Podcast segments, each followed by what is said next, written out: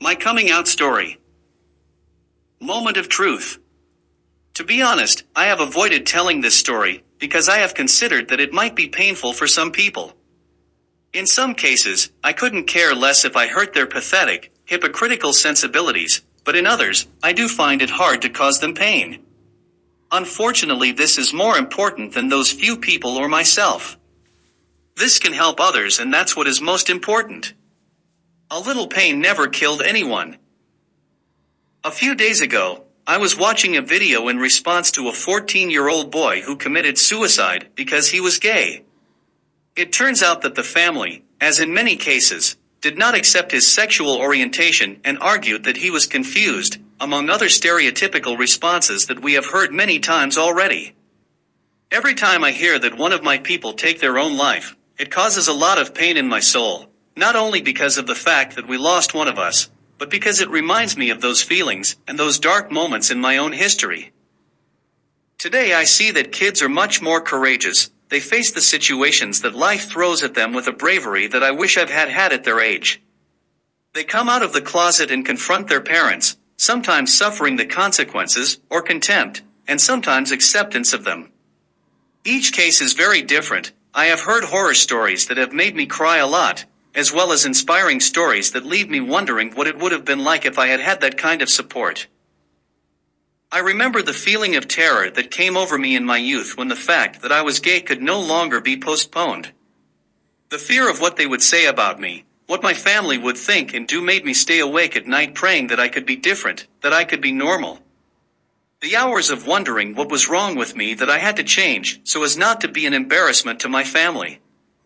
The fear of talking to my parents and being rejected or kicked out of my house. I had nothing, I couldn't trust anyone, the world was a dark place, and you had to be careful. I even had girlfriends, I desperately wanted to find a part of me that wanted to be with women so that I could lead a normal life, but that was just fooling myself. I knew who I was when I was seven years old, so what was the use of making two or three children if in the end my nature was going to be the same? Was I going to die repressed and with children who would be affected by my decisions? I don't think so. I remember one night, as my mom went into her room, something clicked in me and told me that it was the right time. I got out of bed and had the talk with her. It wasn't pretty. She even asked me the classic questions if I dressed as a woman and if I had tried sex with a woman. I understand her to a certain extent, it was something new to her, and worse, in her own home. She cried a lot and even told me that she had failed as a mother. Ouch. It has been the most horrible experience I have ever had, to think that they were going to support me, and to have been so glaringly wrong. My mother is not a bad person by any means, she has her ideas like everyone else, but I honestly thought that of all the people in the universe, she would understand me. In the end, on a positive note, after going to my room to cry defeated, she came over, hugged me, and told me that she just wants me to be happy. I couldn't help crying louder than ever. It wasn't a pleasant night, but at least I was free now. With my dad, it was whole other dance. One day I came to his home, and he was alone. I call it the talk because it seems like a speech.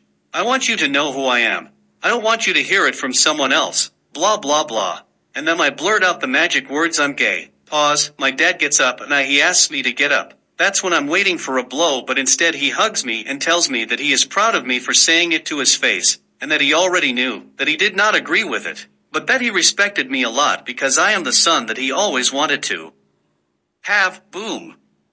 My defenses and my stomach fell to the ground. I cried again because I felt liberated and because I honestly did not expect that response from my father. I expected something macho and retrograde. Just the opposite of what I got. Any mistakes my father may have made in the past were erased from the list, he became my favorite man in existence. In the case of my sisters, it is irrelevant, at one time their opinion was the most important, to the point of doing many things to impress them, and make them feel proud of me. In the end with their actions they went to the ninth place, and it is enough for me if they accept me or not. I remember that once my sister had a particularly tall boyfriend, and she told me that if one day I told her that I am gay that she was going to send her boyfriend and three of his friends to beat me up.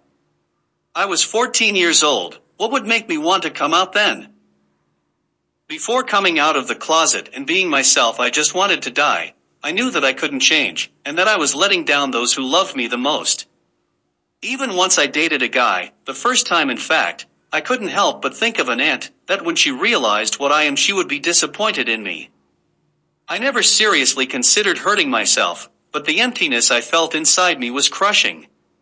The loneliness was getting deeper and deeper, and the inability I had to express what I felt for fear of being rejected were making my soul fall into the void and get lost. I wanted to sink into nothingness and be part of oblivion, stop breathing, and maybe the pain that I had inside would disappear. My biggest failure as a human being at that time was that apart from being weird and difficult to deal with, I was also a homosexual. That is why I understand these guys who are committing suicide, many call them cowards, but only one knows what one carries with them. The fact that someone takes their own life, young or not, for feeling rejected is something that kills me. No one deserves to feel that way for being different. Why should I give explanations to people of what I am and what I am not? Just because they think I'm a pedophile, because I'm gay doesn't mean I am. Nobody has the right to question our sexual orientation, our tastes or preferences. If at the end of the day I do not like watermelon, it is very my choice. What does it matter to others? Brothers, sisters, honestly, I have been thinking about writing this article for years, however, I had not dared for fear of what it would cause. But that of killing ourselves because others do not tolerate us is completely and perpetually unacceptable. We should at least support each other, I would love nothing else, but to hug my brothers and sisters and tell them that they will be fine, that all the pain will pass, that if we love ourselves, the world around us will too, and if not, it doesn't matter. That life goes on and that there is hope for the future, so don't give up. Maybe not even say anything, just embrace and listen to them, their fears, their stories, and their perceptions of life. When I was in my teens, I looked around for someone like me, Someone who would tell me that one day I was going to be happy, and that what was killing me would pass. That I was going to be a free and happy 35 year old man, that the darkness in which I was drowning was going to be my best ally, and that thanks to my work and my writing, I would be able to help others. Unfortunately, I did not find it. I was alone and I had to discover these things on my own. Nobody gave me a hug, nobody gave me a smile. It was just me. That is why I refused to let one of my people live the same. When I taught, I saw those lost looks, and I gave them words of encouragement. I try to give a lot of love and support so that they know that despite everything, they are not alone. They have me. It's much more than what I once had. Help me, please, spread love, spread compassion and empathy. Let's not let the bitter poison of our resentments limit us from helping each other. Let's not let one more of us feel alone and abandoned. Help me, brothers, sisters, I beg you. Only among ourselves do we know the wars that we survive. That is the key word, survive. What about you, brothers and sisters, what do you think? Share, if you dare. Warm regards. Mastro.